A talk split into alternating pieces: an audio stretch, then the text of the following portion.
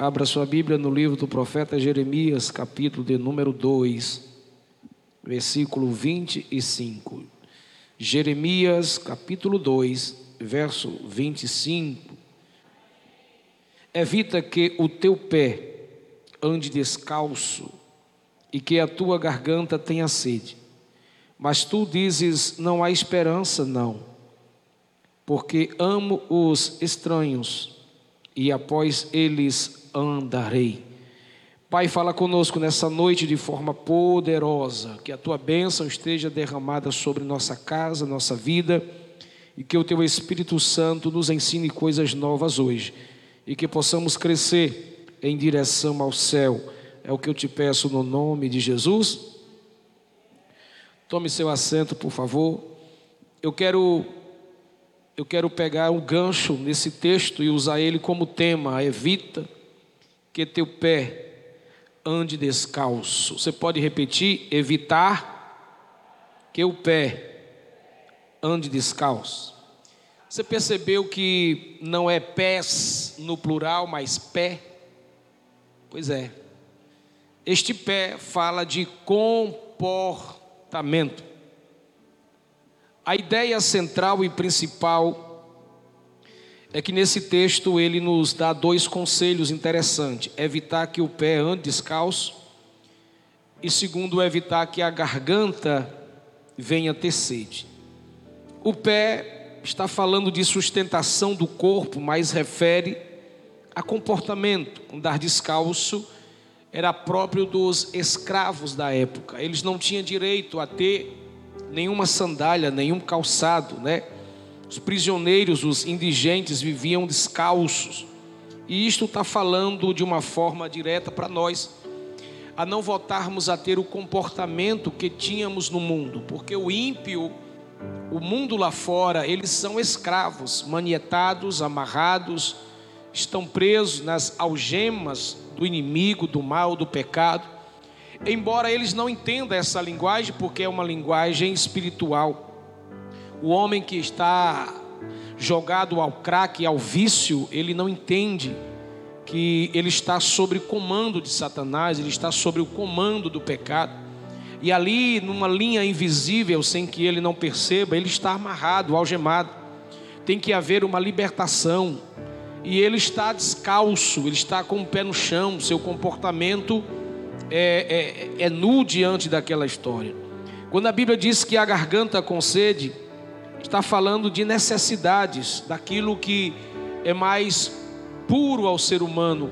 E observe que o texto fala sobre garganta, garganta está ligada à fala, fala está ligada à boca, boca está ligada à língua, língua está ligada ao coração.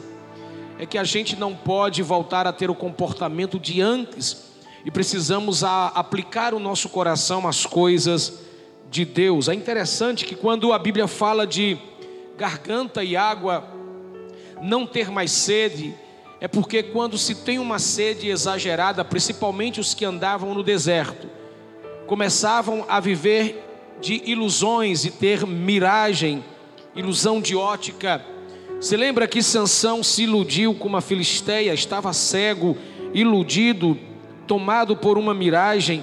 Se lembra que Elimeleque saiu de um lugar de bênção, de Belém de Judá, a casa do pão, e se aventurou achando que seria feliz em Moabe, ele estava tomado também por uma miragem, a sua mente, o seu comportamento mudou, porque ele passou a perceber outro lugar que seria melhor do que Belém de Judá. Lembra do filho pródigo também que está tomado por uma miragem, está vivendo emoções alucinógenas, onde ele pensa que longe do pai, da casa do pai, do irmão, das pessoas à sua volta seria um grande, melhor milagre mas ele acabou na sajeta e a sorte dele é que o Espírito Santo gerou no coração dele uma revelação capaz dele cair em si e ele retornar para a casa do Pai. Você lembra quando lá em Êxodo 12, 11, o Senhor disse para o povo de Israel: Preparem-se, porque é hoje, neste dia, nesta noite, vocês vão ter que sair daqui, e para que vocês saiam daqui, eu, Senhor, estou quebrando todas as correntes, vocês não serão mais escravos do Egito. Agora, vocês serão livres, livres se tornarão. E se preparem, coloque toda a bagagem pronta e coloque a, a, a, bagagem ao seu favor, e aí Êxodo 12, 11 diz que os vossos ombros serão cingidos e os sapatos sobre os seus pés, seus pés debaixo de sapato. Quando eles estavam no Egito como escravo, não tinha direito. Agora o Senhor disse: Eu vos dou um direito, te dou um sapato novo para que você possa caminhar na caminhada da vida. Entenda isto, isso indica que a partir do momento em que em que nós entregamos a nossa vida ao Senhor, Deus nos dá de volta o sapato que perdemos.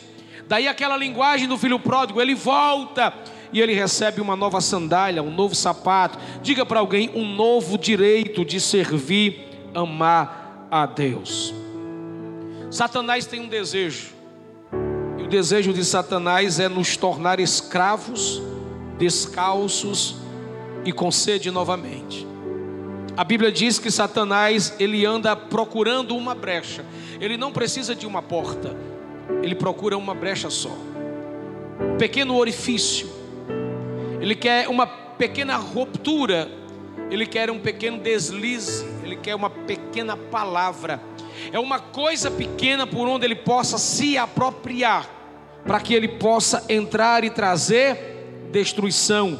Daí 1 Pedro 5,8 diz: sede sóbrio e vigiai, porque o diabo estará ao vosso derredor, procurando quem possa tragar. Diga para alguém: vigie com tudo Segunda vontade de Satanás, ou segunda armação dele, é que ele quer fazer da gente um alvo dele para destruir nossa família.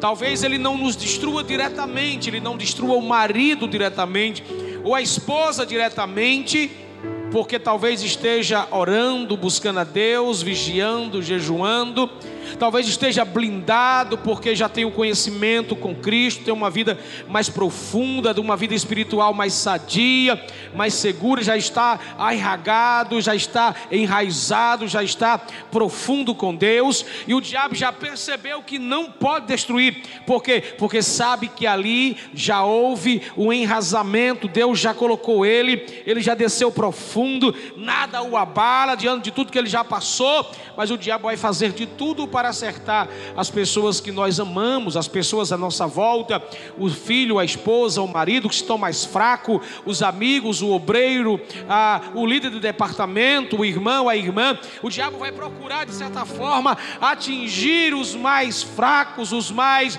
mais desprovido, para que pelo menos encharque a nossa tristeza com muita dor, ansiedade, depressão, para nos destruir. O diabo tem as suas artimanhas. O diabo também ele procura um espaço só para entrar. E a Bíblia diz em Efésios 4, 27: Não dê lugar ao diabo. Diga para alguém: não dê lugar ao cão. Cuidado. Nós damos lugar ao diabo de muitas maneiras, e às vezes não sabemos. Às vezes nós damos lugar ao diabo até achando que fazendo um bem, ou um elogio, ou expressando alguma forma a nossa vida para com alguém, Deus está no meio disso. Jesus disse: Eu estou prestes a ir ser entregue nas mãos dos homens. E Pedro disse: Eu não vou permitir que isso aconteça, Senhor. É bom, foi bacana, foi um, foi uma atitude, é uma ação, uma palavra robusta, maiúscula, interessante, de proteção, de cuidado, de carinho. Mas Jesus olhou para ele e disse: Eu te repreendo, Satanás. O diabo sabe como nos afetar. Ele sabe como a gente às vezes dá lugar. Eu não sei se eu já falei para você. Acredito que já falei para você. O diabo não dorme não tira férias e ele procura estudar todas as possibilidades de nossa vida. Ele conhece as nossas expressões de rosto, ele conhece a maneira como as palavras estão fáceis em nós. Ele nos estuda meticulosamente em todos os detalhes, em todos os relacionamentos, em todas as coisas que a gente faz profissional. Ele sabe, ele fica estudando, ele fica ali no cantinho escondido a gente pensa que ele não está, pensa que ele não está perto, mas ele está, mesmo que de longe, ele tem uma visão biônica, ele alcança, ele estuda, ele olha, ele tem suas setas, suas maneiras de criar para entrar e para fazer um estrago na vida de alguém. Você entende? Diga amém. A quarta forma que o diabo quer nos tornar escravo é criando ciladas em nosso caminho. Por isso que Paulo escrevendo aos Efésios 6 e 11 ele diz: "Resistivos toda revestivos de toda a armadura de Deus contra as astutas e ciladas". Repita comigo: astutas e ciladas do diabo. Armadilhas de todas as formas, projetos de todas as formas, elogios de todas as formas, maneiras, portas. Ele sabe trabalhar, ele sabe criar, ele tem, ele tem poder para se expressar. Ele pode se transformar em anjo de luz, ele pode, ele pode teofanicamente, diabolicamente, ele pode se manifestar de uma forma como ele queira, porque ele tem poder para fazer isso e assim o faz em toda a terra, em todo o mundo. Aliás, ele não precisa mais nem se transformar em anjo de luz, ele já está entrando, já está fazendo, já está falando, já está se expressando. O mal já tirou o pano do seu rosto, o mal já está declarado no mundo inteiro, dizendo: Eu sou o mal, vou lhe matar. E tem muita gente achando que é mentira. Diga para alguém: o diabo existe, hein? Aí, gente, Deus deu à sua igreja cinco tipos de sapato. Essas mensagens só tem na Messejana dois. Diz para alguém aí, cinco tipos de sapato. pois é. Primeiro sapato, diga para teu irmão, amor. O amor acaba com a desunião e a desgraça que o diabo produz. Primeira marca do sapato, ou primeiro sapato é amor. Efésios 5:2, andai em amor como Cristo vos amou. Olhe para mim, o diabo está desejoso de arrancar o amor do coração da igreja. O diabo está desejoso de arrancar o amor do coração do marido para com a esposa dos pais para com seus filhos, dos filhos para com seus pais. O diabo está, tem tentado arrancar esta, este comportamento que não é um sentimento, é um mistério. O amor é um mistério que Deus colocou no coração do homem. Deus transferiu para os seres humanos esta, este mistério chamado de amor. É inexplicável não tem poesia, não tem palavra, não tem adjetivo, não tem verbo que expresse o que é amor, uma palavra tão pequena, tão leve, tão singela, que muda o contexto de história e muda muitas coisas em nossa vida. O diabo sabe que se ele tirar o coração do, do coração do homem o amor, ele vai esfriar o ser humano. Porque Jesus aqueceu o coração da sua igreja com amor. Ela olha com amor, ela respeita com amor, ela ajuda com amor, ela honra com amor, e o amor faz a diferença. Independentemente de tamanho, de valor, de largura, de peso, o amor faz a diferença. O amor é capaz, como aquele samaritano que se expressou de uma forma anonimata, não tem nome, só tem o endereço de onde ele mora, só tem uma cidadania só tem uma regionalidade, é um samaritano. Mas através deste mistério chamado amor, ele para para a sua caminhada, para seu carro, para a sua moto. Ele para a sua agenda, para o seu trabalho, para as suas atividades, para de perder bens, negócios, dinheiro, para ajudar alguém por amor. É isso que o diabo quer arrancar de nós o amor que a gente tem um pelo outro, ou o amor que deveríamos ter um pelo outro. O diabo quer arrancar de dentro de nós. Segundo o sapato que Deus deu à igreja, diga para teu irmão: prudência. Provérbios 4 e 27 diz: Não declines nem para a direita nem para a esquerda, retira o teu pé do mal, isto é, prudência. Nós, como igreja do Senhor, precisamos aprender a ser prudentes, prudentes na palavra, prudentes no pensamento, prudência nas atitudes, prudência nas escolhas, prudência em tudo. Ter calma, observe, veja, perceba o tempo, calcule. Sob prudência, Jesus utilizou uma linguagem de arquitetura, de design de interior, de engenharia, de administração, de matemática. Ele usa uma ciência e diz numa parábola que quando alguém vai construir, precisa parar, sentar, planejar, calcular, para que não haja problema, dificuldade e erro. Resumindo, prudência. Terceiro sapato que o Senhor dará à igreja, diga comigo, santidade. Levítico 27 diz assim: Portanto, santificai-vos de santo, porque eu sou santo. Aleluia. Uma palavra que está ficando em extensão, cafona, motivo de crítica, de discussões teológicas, em uma geração como a nossa, que tem uma linguagem que está sendo mudada, a linguística e as suas expressões estão sendo mudadas porque algumas palavras estão ultrapassadas, estão passadas do limite. Falar sobre santidade é falar sobre a linguagem de Deus. Diga para alguém: falar sobre santidade é falar sobre a linguagem de Deus, é ser mais atual do que o jornal que vai sair amanhã, é ser mais atual do que a atualização da tua internet agora. Falar sobre santidade é falar do caráter de Deus.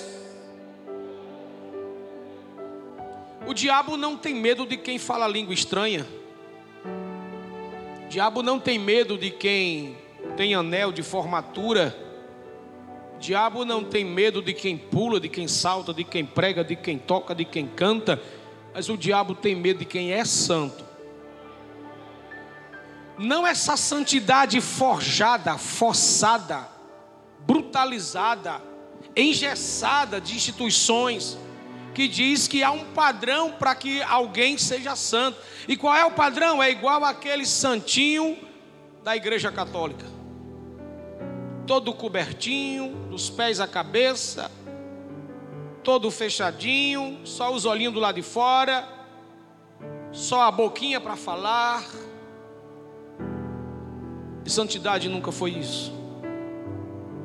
Santidade está falando do caráter de Deus.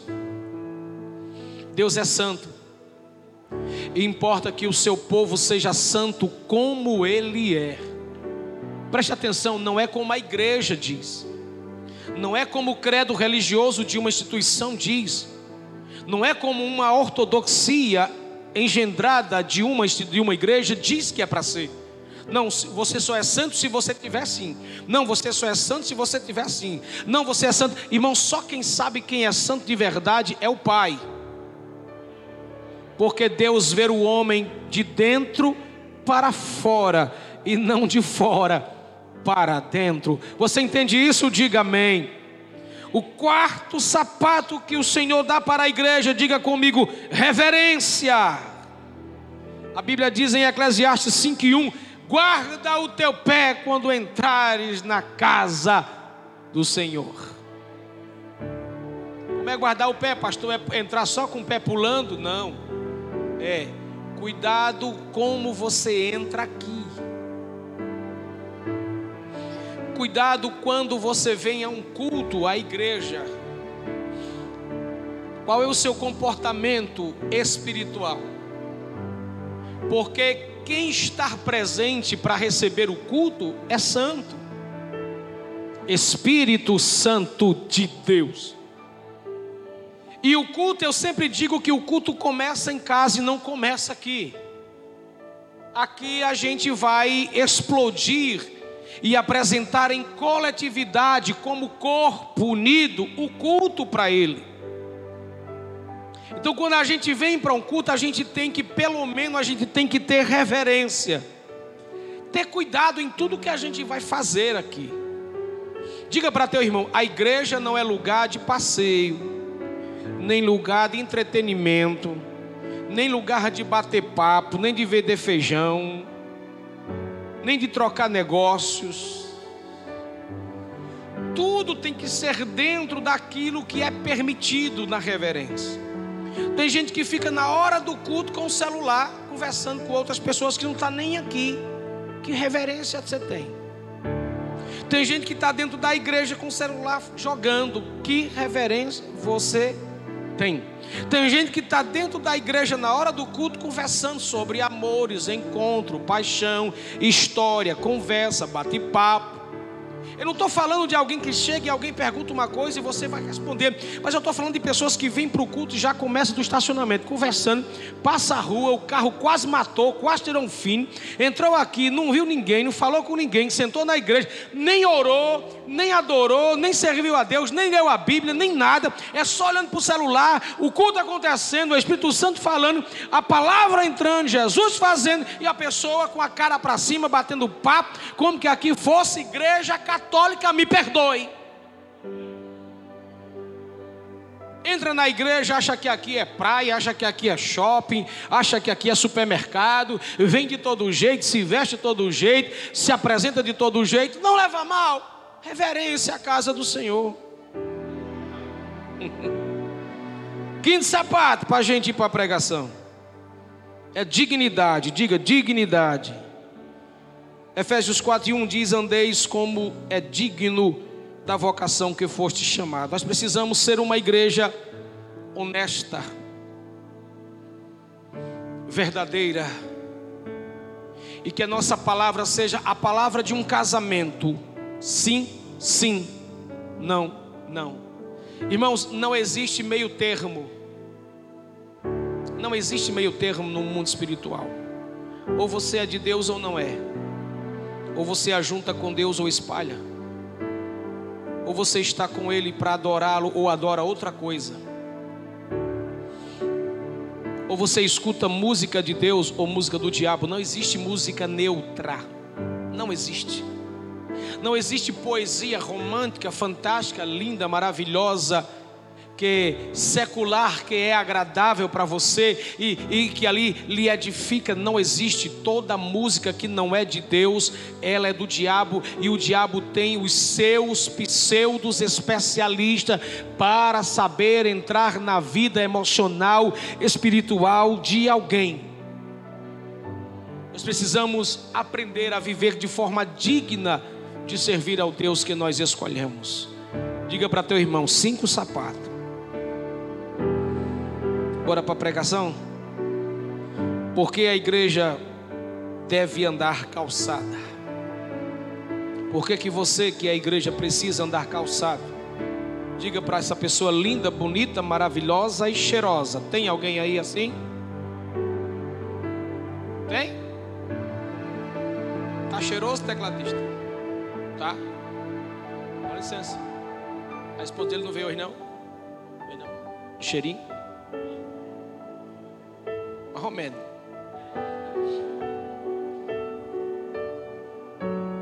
Diga para essa pessoa bonita: você precisa saber que você é livre.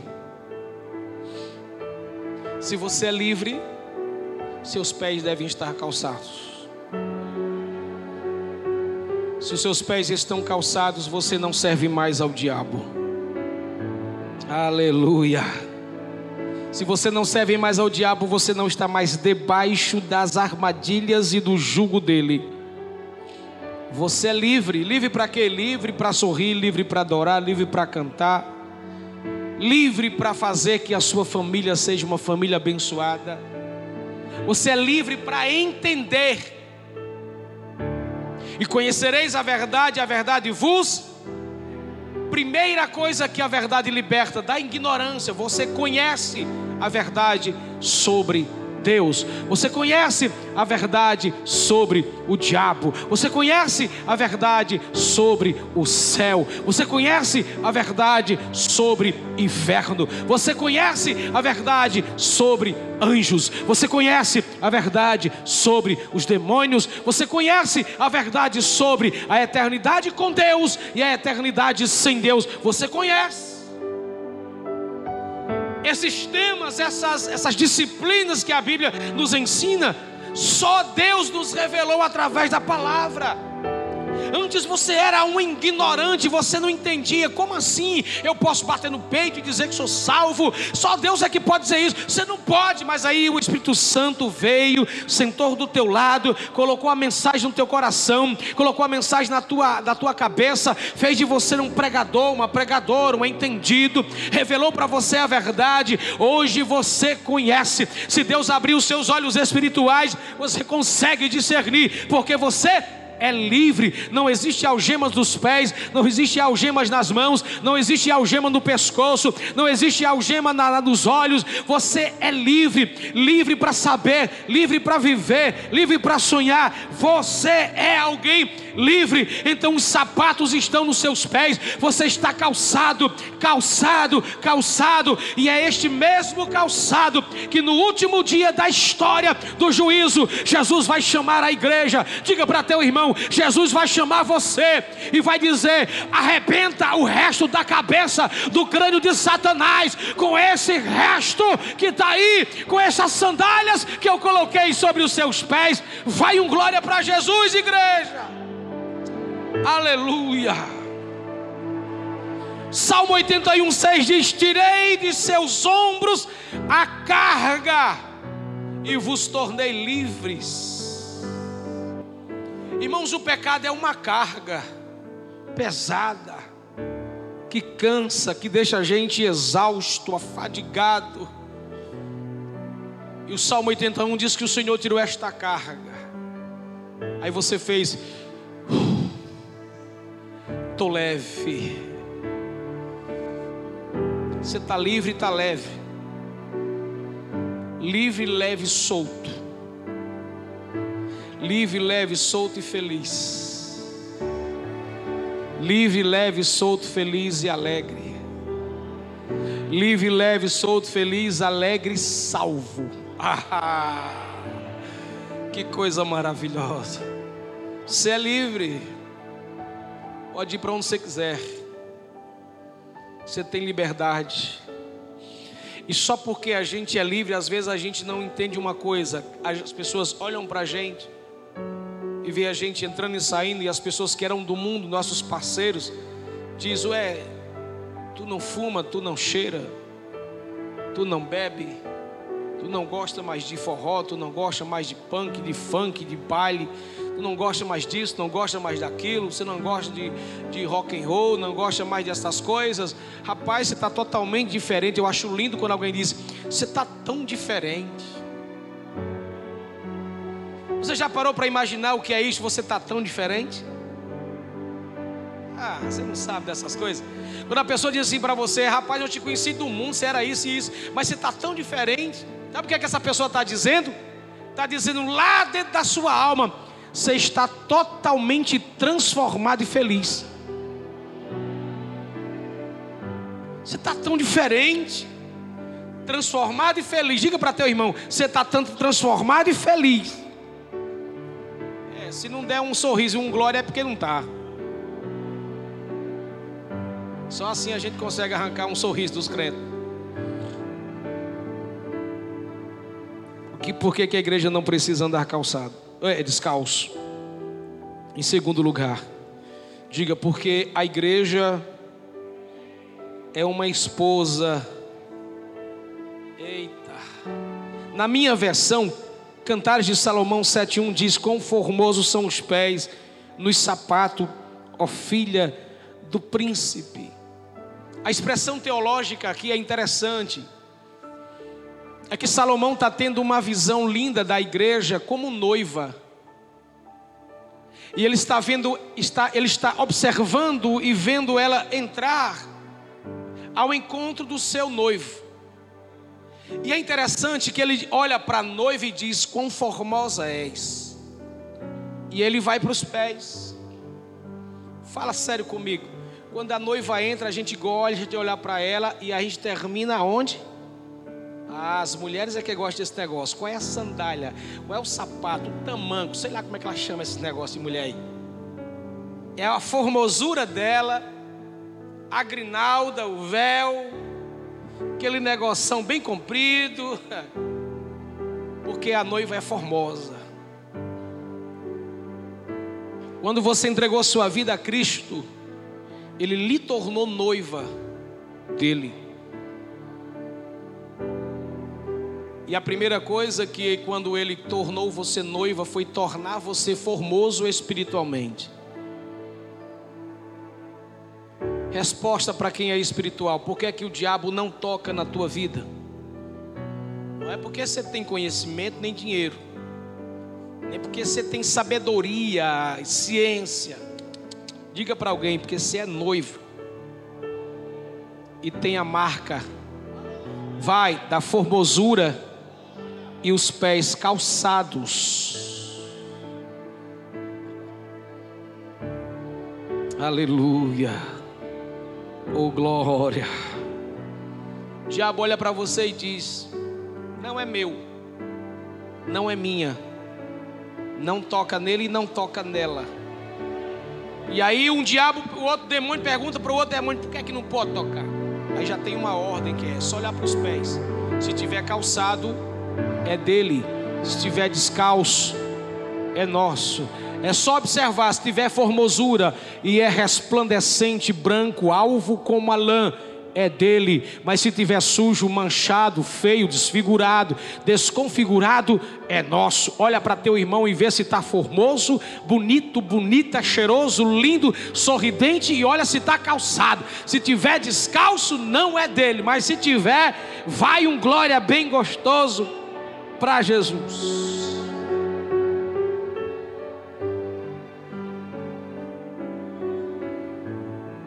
A igreja não pode andar descalço porque Em terceiro lugar, porque ela pode contrair doenças. Isaías 1,6 diz: Desde a planta do pé até a cabeça,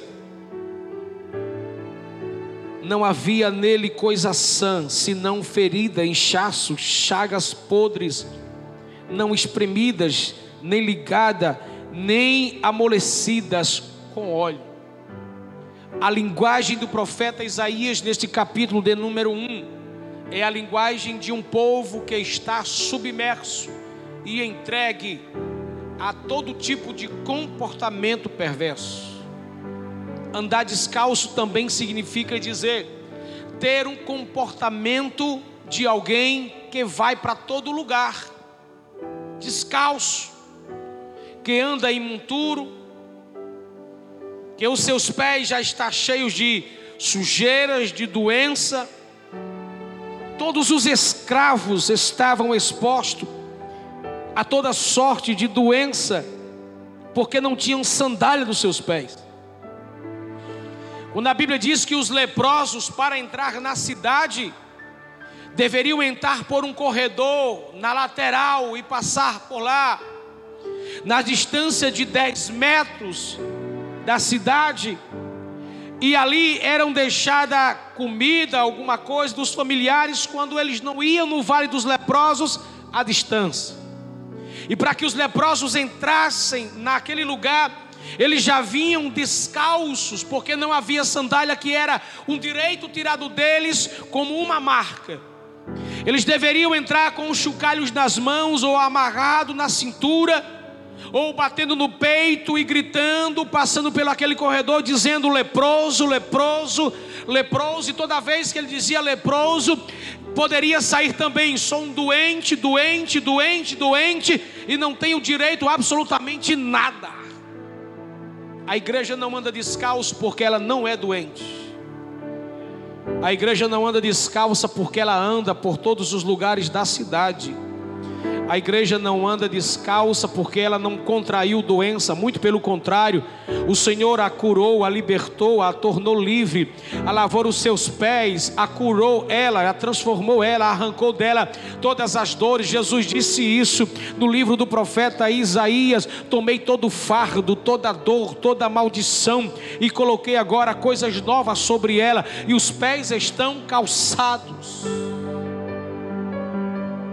Por mais que você enfrente seus problemas de dificuldade, doenças, doenças emocionais, uma doença que, que ultrapassa os limites e que assombra muita gente.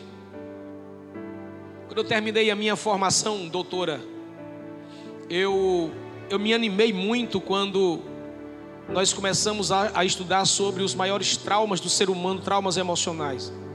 E aqui eu quero deixar essa esperança no seu coração. Toda doença emocional, traumas, síndrome, medos, fobias, ansiedade, depressão, diga para alguém: não é doença, é comportamento, tem cura. Ah, era para se alegrar. Eu não sei se você tem alguém em casa doente, ansioso, depressivo. Diga para essa pessoa: vai passar isso aí. Vai passar. O Senhor vai visitar a gente, vai cuidar. Vai, vai sim. Deus vai usar a gente nesta última hora. Eu tenho me dedicado muito a isso, estou estudando muito, que o meu prazer é poder tocar a sua alma através de uma ciência verdadeira, limpa, pura, direta, objetiva para te dizer isto. Doenças, essas, essas falas de doença não é verdade. O que é que o Senhor está dizendo para mim e, e para você? Eu aprendo isso e eu me fascino com isso, ainda que haja sobre você muitos fardos que a ciência diga que é é algo que vai te destruir. Não é verdade, é mentira do inimigo, é mentira do diabo. E se prepare, porque dias melhores virão sobre sua casa, sobre sua família, sobre sua história. Os fardos danosos serão tirados, a cura está descendo sobre a nossa vida, o entendimento das pessoas serão tocados, elas serão livres, serão libertas para a honra e a glória do nome de Jesus.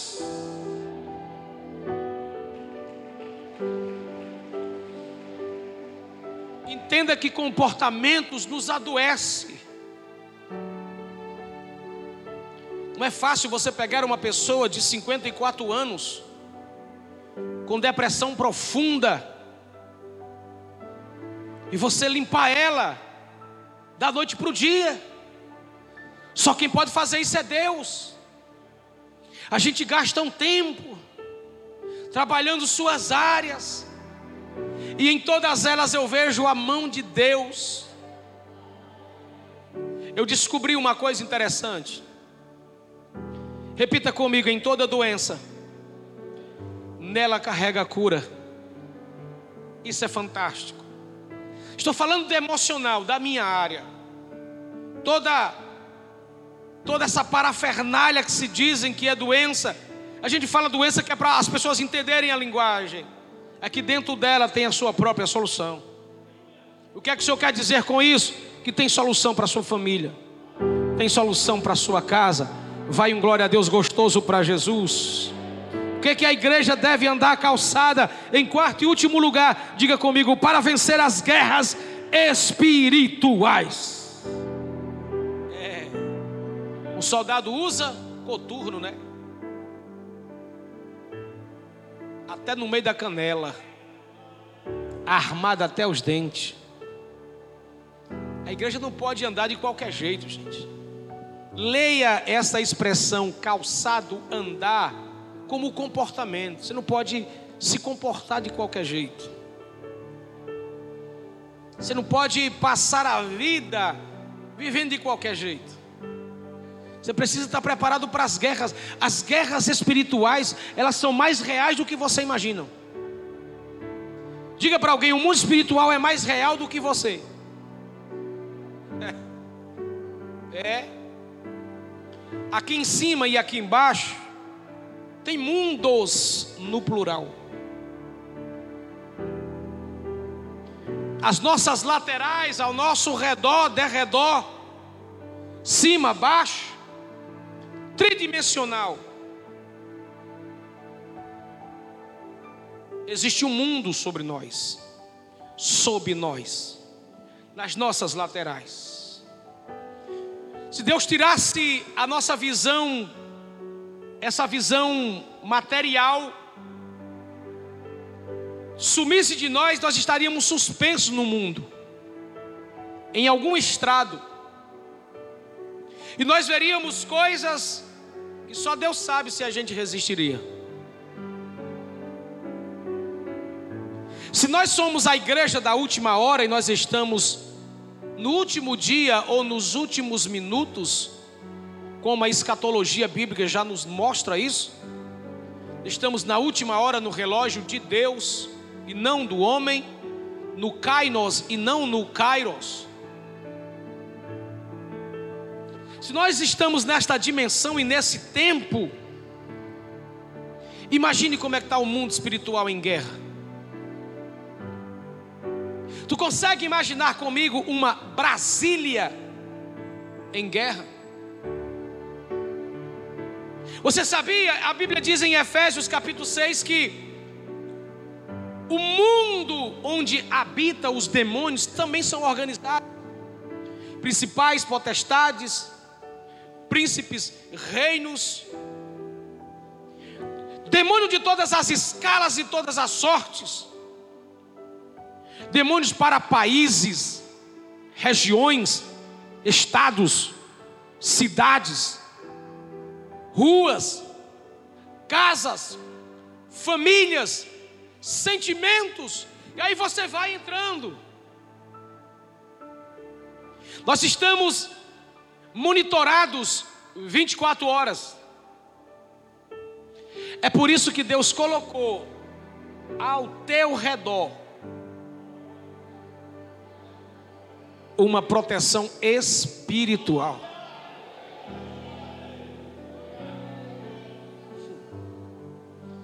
Diga comigo: há uma proteção ao meu redor, e nesta proteção, um guarda-costa do céu. Agora pense comigo para dar um glória bem gostoso. Pense comigo para dar um glória bem gostoso. Você acha que Deus colocou um guarda-costa fraco? Se são centenas e milhares de demônios para destruir uma vida?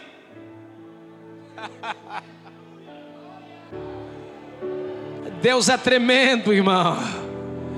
A Bíblia diz que o diabo fica ao nosso derredor rugindo. Já viu um leão procurando a presa ali, rugindo? Ele vem e vem outro por trás e vai cercando a presa. Mas o anjo está com a espada e diz: Não toca, não, se tocar, morre. Se tocar, se arrebenta. Se tocar, se acaba. Dá para dar um glória a Deus e ficar de pé em nome de Jesus. Eu posso até imaginar o diabo perguntando, o demônio perguntando, o capeta, sei lá o que é, olhando assim, dizendo: Por que é que eu não posso tocar nele? E o anjo, o anjo dizendo assim: Olha para os pés.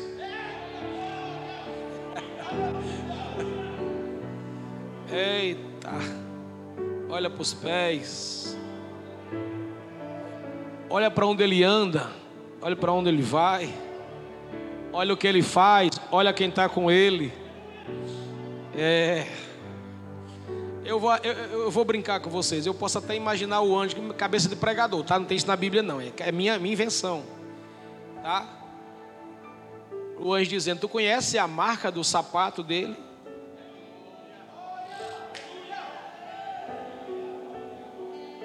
É. Pergunta para mim, pastor, qual é a marca do sapato? Eu só digo se você der um glória a Deus para chapa voar.